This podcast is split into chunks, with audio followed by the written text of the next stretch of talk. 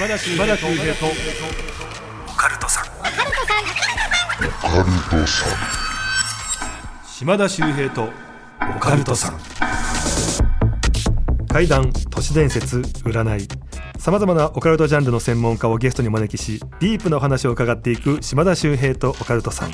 第31回の配信ですゲストは松島初音さんです。お願いいたします。よろしくお願いします。前回もうね、はい。入りきらずにずっと次回に回しましょうって言って あぶれましたね。あぶれましたよ。もうどんどん怖い話が溢れ出してくるんですから。いやーあぶれちゃいましたね。さすがオカルトクイーンです。おいそんなそんなそんなクイーンだな。ありがとうございます。ちょっとだからもう早速なんですけど、次回、はい。ね、あの前回ね話してた時に次回でちょっとこれ回しましょうって話してたので、はいはい。その前回の続き、うんうん。あのーおかしなね、まあ、場所に引っ越してそこがやばいから引っ越したんだけどそこがまたさらにやばかったんだってことで霊道上にあっておかしな話がたくさんあったと。うんただそこも引っ越すことになるんだけどもその引っ越すきっかけになったお話なんですよね。そうですそうですもう完全に日にちを早めようっていう風になった話があって、まあ、そもそもなんかそのそれが、まあ、どっちかわかんないなっていうことで一応2人の中で終わってるんですよ。お母様とそう人コアの方なのか幽霊なのか。が分かんないねっていう、ただ、まあ聞いた人の判断に委ねたいなっていうふうには思ってるんですけど、はいなんかその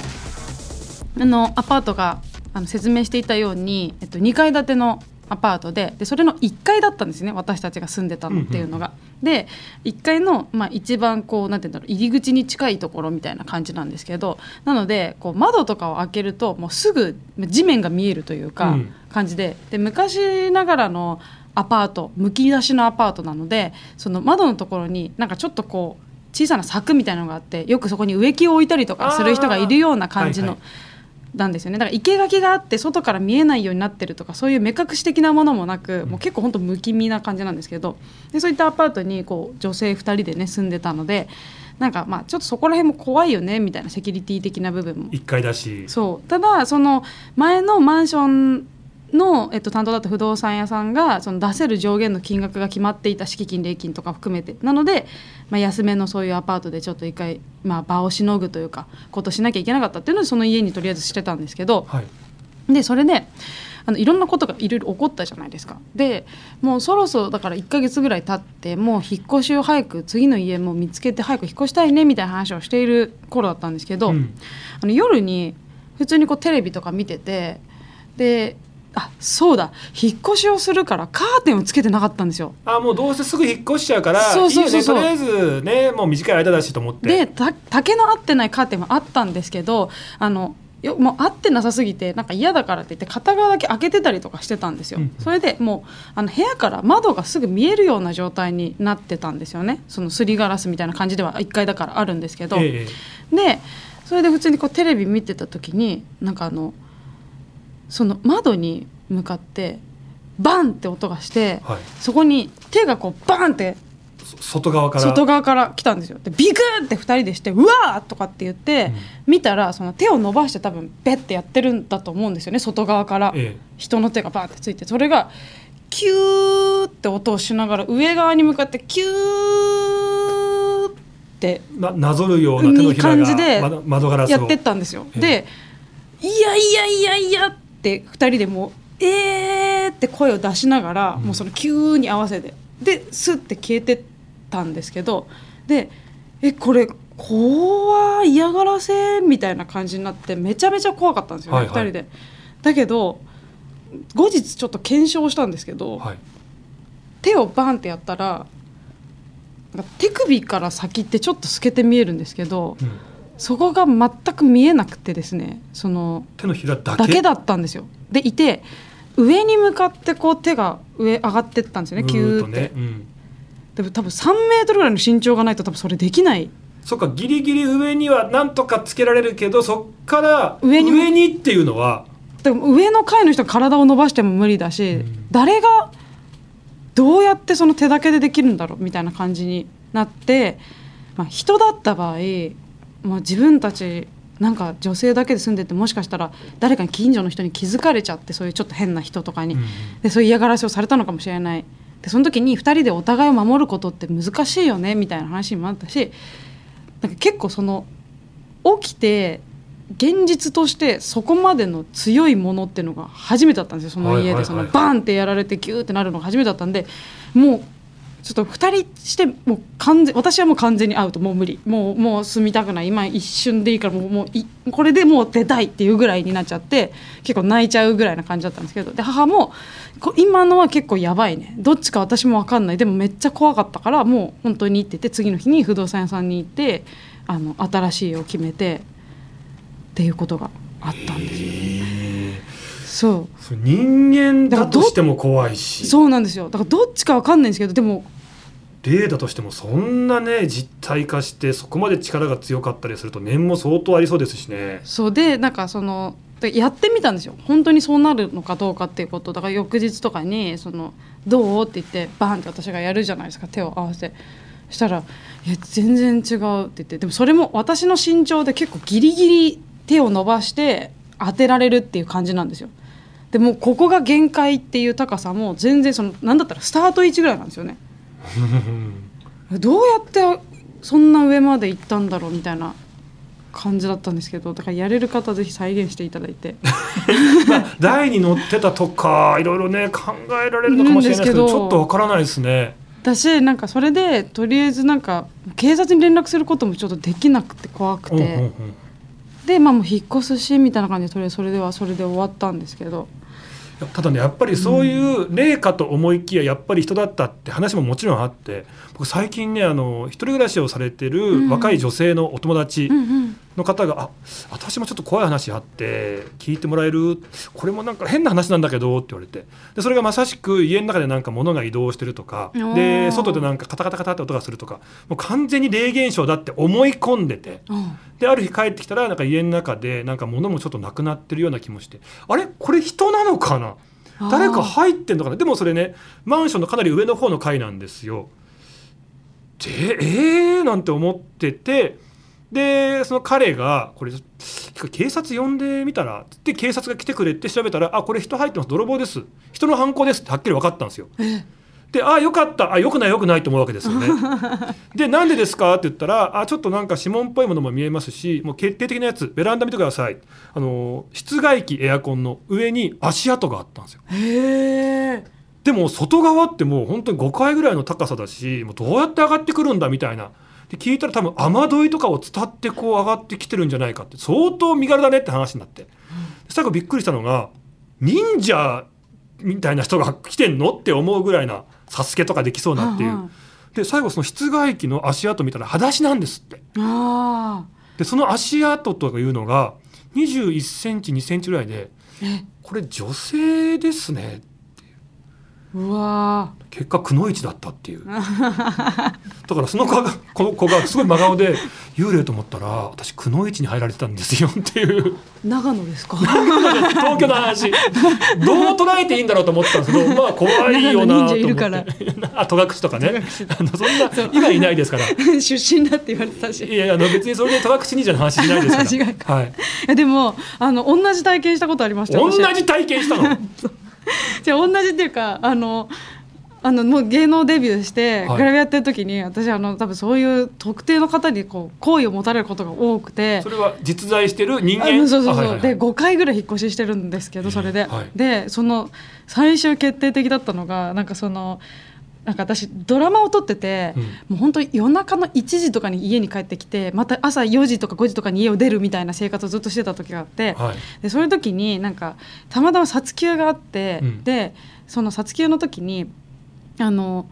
夜こうなんかファックスが届いて、ええ、でなんか初音ちゃんお疲れ様みたいな直筆のなんか文字が書いてあるファックスが届いたんですよ。うんうん、では家電バレてるみたいな感じになってでその当時ってやっぱそのメールとかよりも事務所とのやり取りってファックスが多かったんですよね。で、ね。はいはい、まあ、かれこれも10年以上前の話なんですけど。でそこで、えっと、確か、えっと、5階建てのマンション4階かなに住んでたんですけど。でなんかそのファックスが来てうわーっつって。でお母さんに、まあ「ファックス来たよ」みたいな「こんなの」って言ったら「いやちょっとずっと言ってなかったんだけど結構もうな長い間その来てるよこれ。みたいな。だから結構前からこの電話番号バレてるよみたいなこと言われて。でうわーとかって言ってどうしようね番号変えるにしたってもねえとかって言ってたんですよ。でその日なんかもうあの本当に珍しく早くに寝れる日だったんで、うん。ずっと撮影で疲れてたし早めに寝てでも早めに寝るの慣れてなすぎててか朝早く起きることに慣れすぎててその34時間で起きちゃって、はい。でなんとなく水飲み行こうと思って自分の部屋から廊下歩いてリビングに行ったんですよ。でリビングにこう、まあ、ベランダがついてるんですけどでリビング行ってお水こうやって汲んだ時になんかベランダでバーって人が人ってかなんか動いてるのが見えて、うんなんだろうと思ってパッて見たらもう完全に人が手をバーって振ってたんですよ私に向かって。えーでうわって思ってそのなんていうんだろうこうもう完全に私一回見ちゃってるんだけど、はいでも見てません気づいてませんみたいな感じで逆側向いて水こうやって飲んでで水置いてふーとかって言って一回部屋に戻ってでそのベランダがリビングと母の部屋でつながってるやつなんですよ。母の部屋からもベランダに出れるしリビングからもベランダに出れるしみたいな感じ。でちょっとベランダ広めのとこだったんですよね、え。で夏であの網戸にしてたんですよ。だから窓開いてる状態で網戸の状態になってたのでその人いくらでもこうガラガラって入ってこれる状態だったんですよーはいでこれバレたら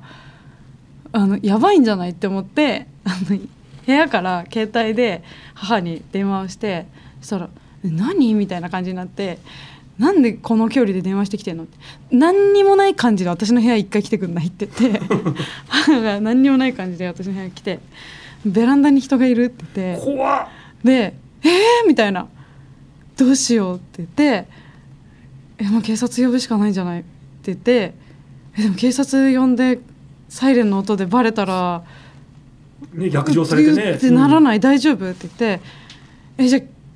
どうすんの?」って言って「いやでもどうしようも分かんない」って言ってもうそしょしょうがないから警察を呼んだんですよ。うんで事情を説明して実はもうあのベランダの窓が開いてるからいくらでもその人が侵入できる状態なので絶対にサイレン鳴らさないでくださいって言ったんですよ。はいで「分かりました。さ今すぐ向かいます」みたいな感じになってるのになぜかサイレンを鳴らしてきちゃって悪。はい。夜中なのにさごめんなさい。今椅子ガーンってもうビビりすぎてなんか椅子ガーンってしちゃいました。ごめんなさい。椅子側にめっちゃビビって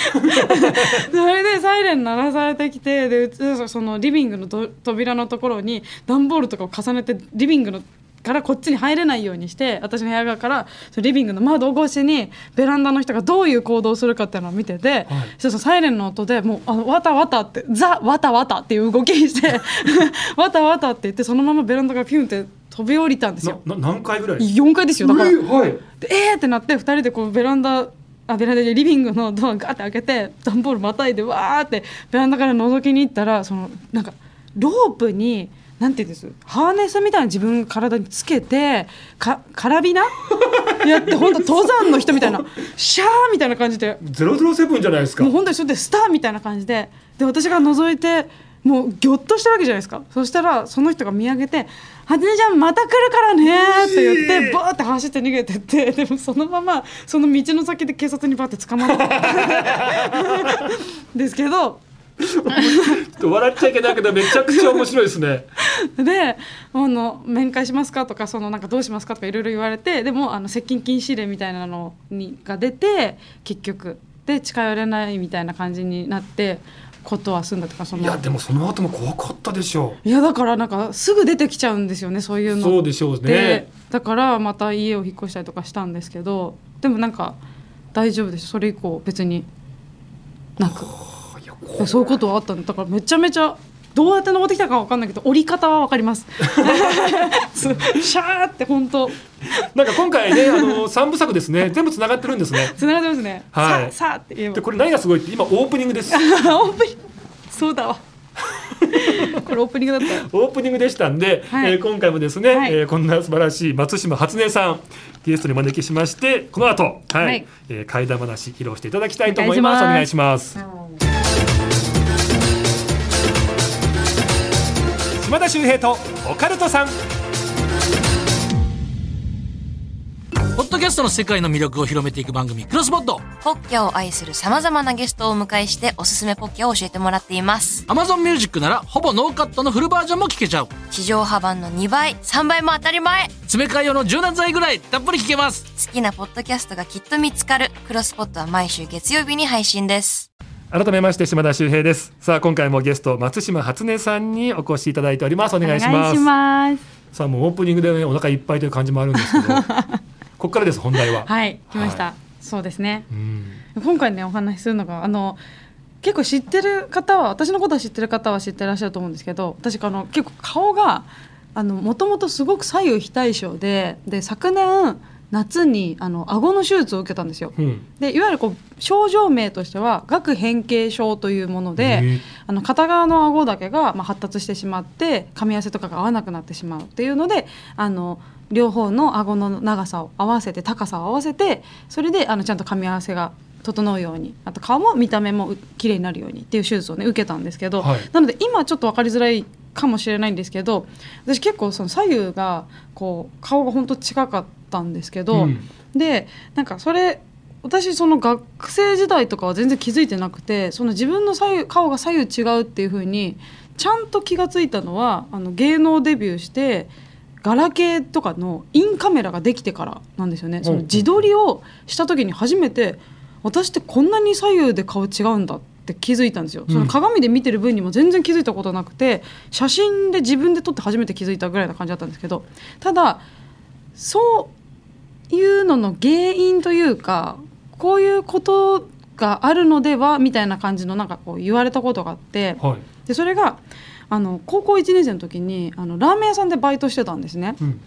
でその時にあの結構私こうバイトリーダーとかまで上り詰めてて。あ結構もう真摯に取り組まれて。のすごいスタートアップのお店だったんですけれどもスタートアップの頃からもう開店2週間前から私入ってて、うんでいろいろなこうお作法というかこうメニューの取り方とかいろいろ教わってでもめっちゃシフトも入れるしもうこの高校1年生バチバチに働くなぐらい。高校1年しかも高校1年なんですけどもレジまで任されてめちゃめちゃやり手で私もうブイブイ言わせてたんですけどバイトリーダーとして、でそこのなんかあの店長とオーナーも結構そのお店に来てるような人だったんですけどでその店長が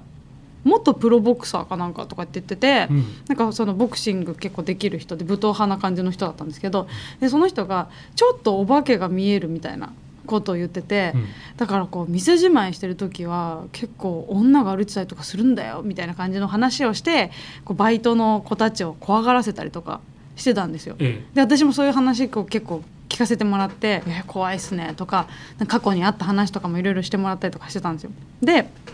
ある日私と店長だけのシフトの時があったんですよ。うんでその日が、まあ、あのいわゆるこうバイトってバイトっていうか飲食店ってこうお昼タイム一番にぎわうお昼タイムと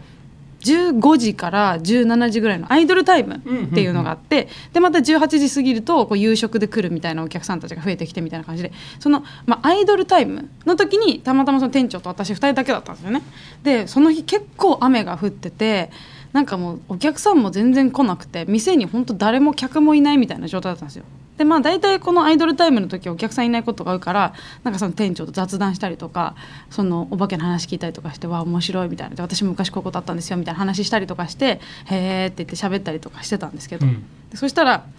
あのお店に入店する時ってこうお店の自動ドアがウィーンって開いて自動の音声で「ようこそいらっしゃい」っていうのが流れるんですよ。はい。でそれに合わせてあのバイトとかも「ようこそいらっしゃい」っていうふうに言うんですね。うん。で店長も「ようこそいらっしゃい」って言うんですけどでこうやってそれ喋ってたらこの「ようこそいらっしゃい」AI みたいな声がこうパーって聞こえてでなんとはなしにその玄関の方っていうか入り口の方見て「ようこそいらっしゃい」って見たら誰もいなかったんですよ。うん。で雨がザーって降ってる音だけが聞こえてきてで「あれ？誰もいないですね」って言って「誤作動かな」って言って私がその、まあ、一直線のお店なんですよ入り口からカウンターがバーってあって奥の方にはまあ4人掛けの席があるみたいな感じで、でその中央にカウンターの中央からあのラーメンを出したりとかするようなカウンターがあるような状態なんですけどでそのラーメンを出すところとところで店長と私は喋ってたんですけど、ええでそこからその入り口の方に「あれ故障かな?」とかなんとか言いながら私が向かおうとしたら店長が「おい行くな!」って止めたんですよ。はいで「えなんでですか?」って言ってそしたら「行かない方がいいよ」「あいいんですか？お客さんいたのかもしれないですけど。いいから行かないで」って言われて、うん。なんかすごい急にさっきまでめっちゃ笑って話したのにもうすごい止め方だったんですよ。はい。で「分かりました」って言って戻って。で「えなんでなんでですか?」って言ったらもう店長が私のこと1ミリも見ないで、うん。その入り口の方だけじーっと見ながら「お前さお兄ちゃんいるだろお前のお兄ちゃんそこ立ってるぞ」って言われたんですよ。はい。いやお兄ちゃんいないです。一人っ子です。いや絶対お前お兄ちゃんいるよ。お前さ半分お兄ちゃんだろ。心配して見に来てるよ。ってその人が言ったんですよその店長が。はい。えで「いやいや何言ってんですか?」みたいな。私あの一人っ子でお兄ちゃんもいないですし半分も何も私ですけどみたいなうん、意味わかんないですね。でいやもう今日はいいからって言われて「えじゃあどどうしたら帰ったらいいんですか?」みたいな感じで言ったら店長がなんかもう泣いてんですよ。え？なぜか「いやもうこれはもう今日まあいいよ」とかって言いながらこうちょっとなんか涙拭いてて「えのもうよくわかんない」みたいな感じでとりあえず裏でもう着替えてもう帰れ今日は。みたいなこと言われて「わかりました」って言っ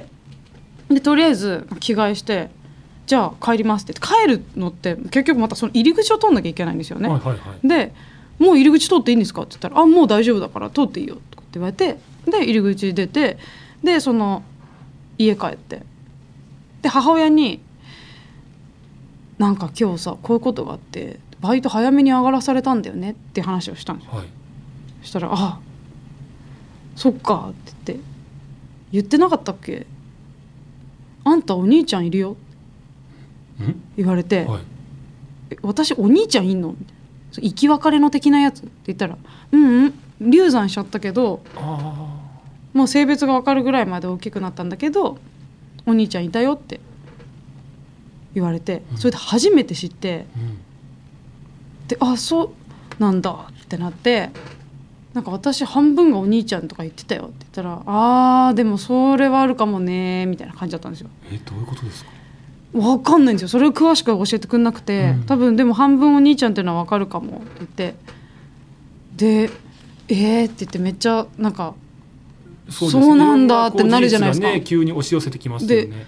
亡くなってるお兄ちゃんがいたんだみたいな感じになって。でもそうやって心配で見に来てくれるんだねみたいな感じで母にも言われて「うんそうだね。そっか」って言って「お兄ちゃんいたんだ」って言ったら「あお姉ちゃんもいたけどね」って言われたんですよ。えごめんなさい。え？だから私一人っ子だと思ってたんですけど母って私の前にまず一人こう妊娠していて、はい。でも、まあ、その母その病気があったのであのくしくも産むことができなくって一人目が流産してしまってその後にできたのがお兄ちゃんだったんですけれどもお兄ちゃんも産むことができなくってでようやく生まれたのが私だったんですよね。そうなんですねそうなんですよっていうことがあってなのでなんかその私の半分はお兄ちゃんってことをそこでなんとなくは思ってたんですけど、うん別にそんなに気にしてなかったんですよね。でただそのだんこの芸能界デビューして顔が左右違うとかをすごいいろんな人から言われるようになったりとかして、はいはいでやっぱよほどそんなお兄ちゃんなんか強いんだなみたいな存在的に強いんだなぐらいに思ってて。うんただあのその昨年、えっと、手術をしましてはいの後にもうその間までね結構そのお兄ちゃんの存在を感じることっていうのが全然なかったんですけど、うんうん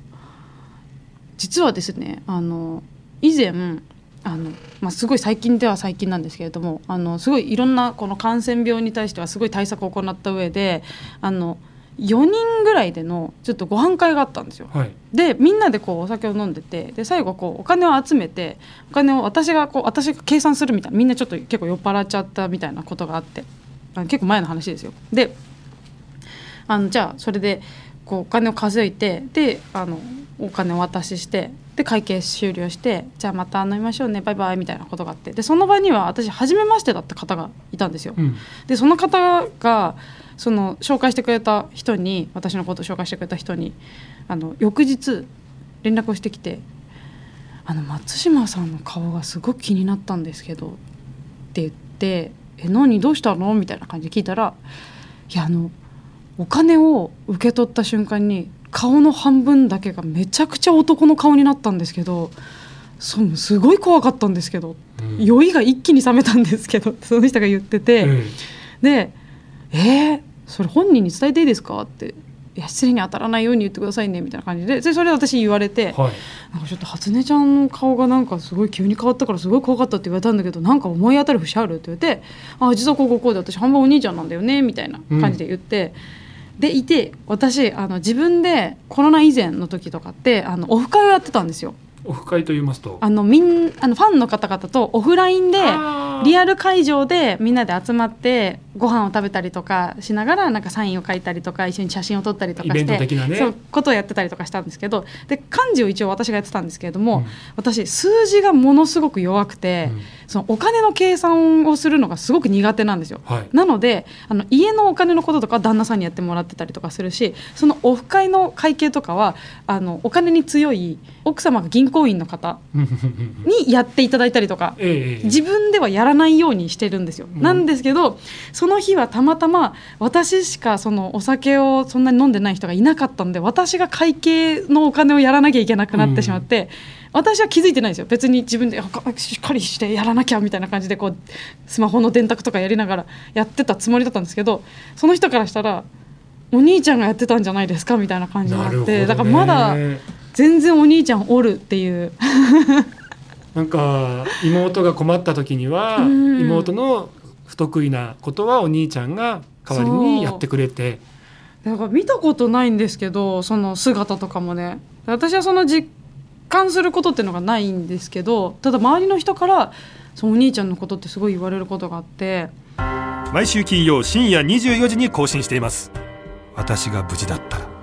島田秀平とオカルトさん。あともう一つあってそのお姉ちゃんの話。はいはいそれなんですけどあの私その数珠がねすごい割れるみたいな。あーなんか話されてましたね。しかもあったじゃないですか。じゃなくってこう玉が割れちゃうとかとかそうそう。でなんかその過去に階段をすごい話してた時期その初音階段とか話してた時期結構やっぱ年齢が若かったということもあって、うん。その話してもあの信じてくれとは言わないけどそのあまりにもこう信じない。嘘ばっかつきやがってこの女みたいな悪い言葉とかをめちゃくちゃ目にする機会があまりにも多くて、うん。なんか気が変な人なんだみたいなこと言われたりとか。でそれで結構だいぶそれが嫌で、めちゃくちゃにこうちょっと落ち込んで、はい。もう私話さない方がいいじゃんなんか自分がこうやって生まれてきた生まれてきてその思い出とかを話してたりとかするので思い出を否定されるわけですよね、うんうん要は。でその嘘だと言われたりとかそうなんかその自分が経験してきたことがもうディスられまくるのがもう本当に耐えられなくて、結構辛かった時期があったんですよ。でその時にたまにこう電車を待ってるホームとかで電車が来たって勘違いして電車に乗り込もうとしてあの線路に落ちそうになったりとかすることがあったん危なかったでですよ。はいはいはい。であ危ないみたいな感じになって自分で、まあ、気づいたりとかもするんで、うん。大丈夫だったりとかするんですよ。でもなぜか電車が来たって思い込んじゃって、うん。その電車のドアも開いたと思って乗り込もうとしてるだけなんですよ。なんですけど実際は来てなくて本当に落ちちゃいそうになってるみたいな。でそれが結構続いてて電車乗るのも怖いなみたいな感じになっててでホームの真ん中で待つことが結構増えたんですよね。はいはいはいでその時その日も結構もうそうやってぼーっとしてたんだと思うんですけどあの人がバーって乗り込んでったから私も乗ろうと思ってあの普通に前に出た時にパッて手をつかまれて、うんであのえ？ってびっくりして見上げたら見たこともない女の人がいて、はいでその人が「ダメだよ危ないから」って言ったんですよ。うんで「何がですか?」って言った瞬間にプチって言ってその掴まれたところの中に数珠があったんですけど、えその数珠がパチンって弾けてジャラジャラジャラってなったんですよ。で「わー!」って「ごめんなさい!」って言って見上げたらもうその人いなくて。えうんで地面にそのなんていうのそのホームに数珠がバーって散らがるじゃないですかそこで気づいたんですけど電車来てなかったんですようわでうわーって思ってこれもう本当にマジでやばいかもって思ってなんかこんなに追い詰められるんだったら階段話すのやめた方がいいなって思ってそれであの母になんかそのこうこうこういうことがあったんだみたいな話をしたんです。よしたらお兄ちゃんに続いてお姉ちゃん来たんじゃないみたいなこと言われて、ああでもそれそれはなんかそうなのかなって誰かわかんない女の人だったしでもなんか確かに、まあ、見たことあるいやないけど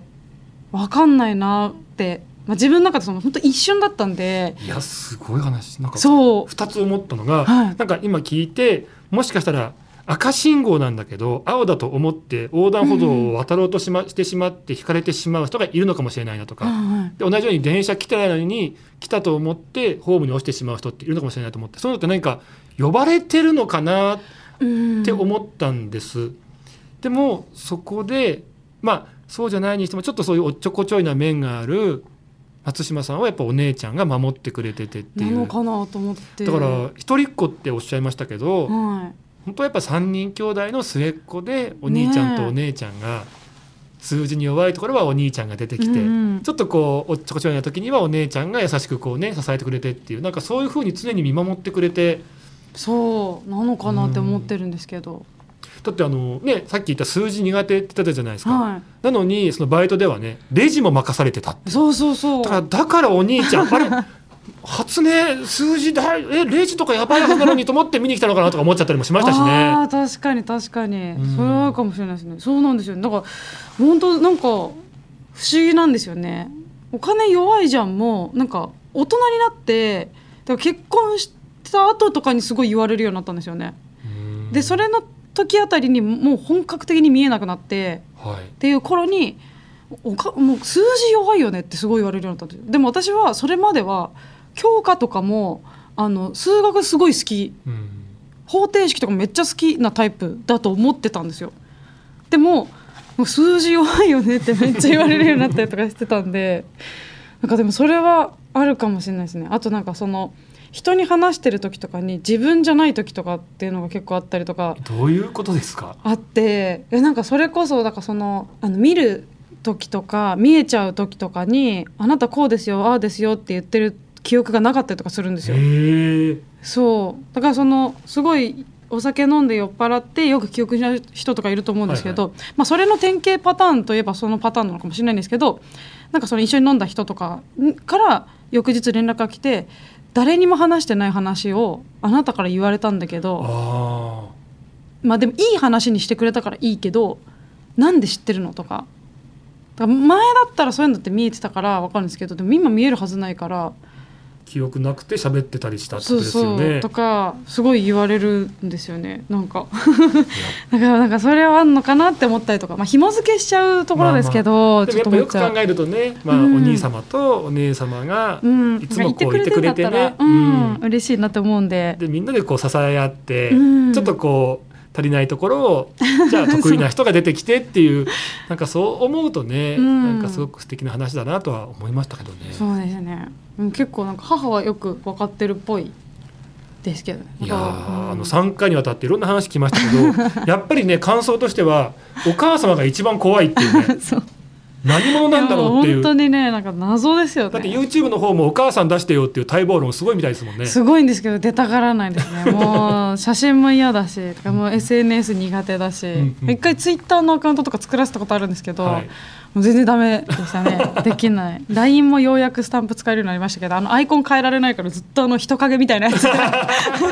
の誰でもないやつずっと。わかる。あのねあれにしてる人ってね、うん。すごくメカに弱いかもしくはなんかすごくセンスあるように見せたい人。いやもう でも本当そうなんですよ。スタンプもあの初期のあの丸いあの白い丸いやつがニコってしてうんうんのやつ本当にあの最初の最初に出会うスタンプね。あれのうんうんってやつすごい打ってくる。今もう喋ったり音出したり動いたりするからって言いたいですよね。そう。そうそうそう。い全然知らない。やーでもやっぱりすごかったですね、ありがとうございましたぜひ皆さんですね、あのまあいろんな場面でですね活躍されてますけども、今 YouTube の方特にねあのあ階段なんかも聞けますので、はいはい、ぜひチェックしていただきたいと思いおます。願いします霊障がたくさん起きている生配信と あとは、えー、松島さんがね朗読に挑戦されている、はい階段朗読されてますのでそちらもいろいろね合わせてよろしくお願いいたします。はいい、やすごかったですね。何がすごいってあの、まあ、言っちゃうと3本撮りですよ。その休憩時間もずっとあなた階段話してましたからね。やっちゃうんですよねもう話すモードになっちゃうとあれこれか降りてきたのかもしれないです、ね。話したくなっちゃうんですよねうんさっきあのディレクターも「すごいっすね」っつってあの口調あの速さなんだけどすげえ情景浮かんじゃうんすよ の瞬間に二人で話してた時に、うんパチンってなんか空気圧でなんか音がしたらうわーみたいな二人で悲鳴上げて。あれも松島さんのせいだよ。あの人がなんか呼んできてんだよってなんかもうね。面やってましたね白いまたぜひぜひ遊びに来てくださいはまたありがとうございました楽しかったですありがとうございます。というわけで3回にわたってですねゲストを来てくださいました松島初音さんでした。ありがとうございました。ありがとうございました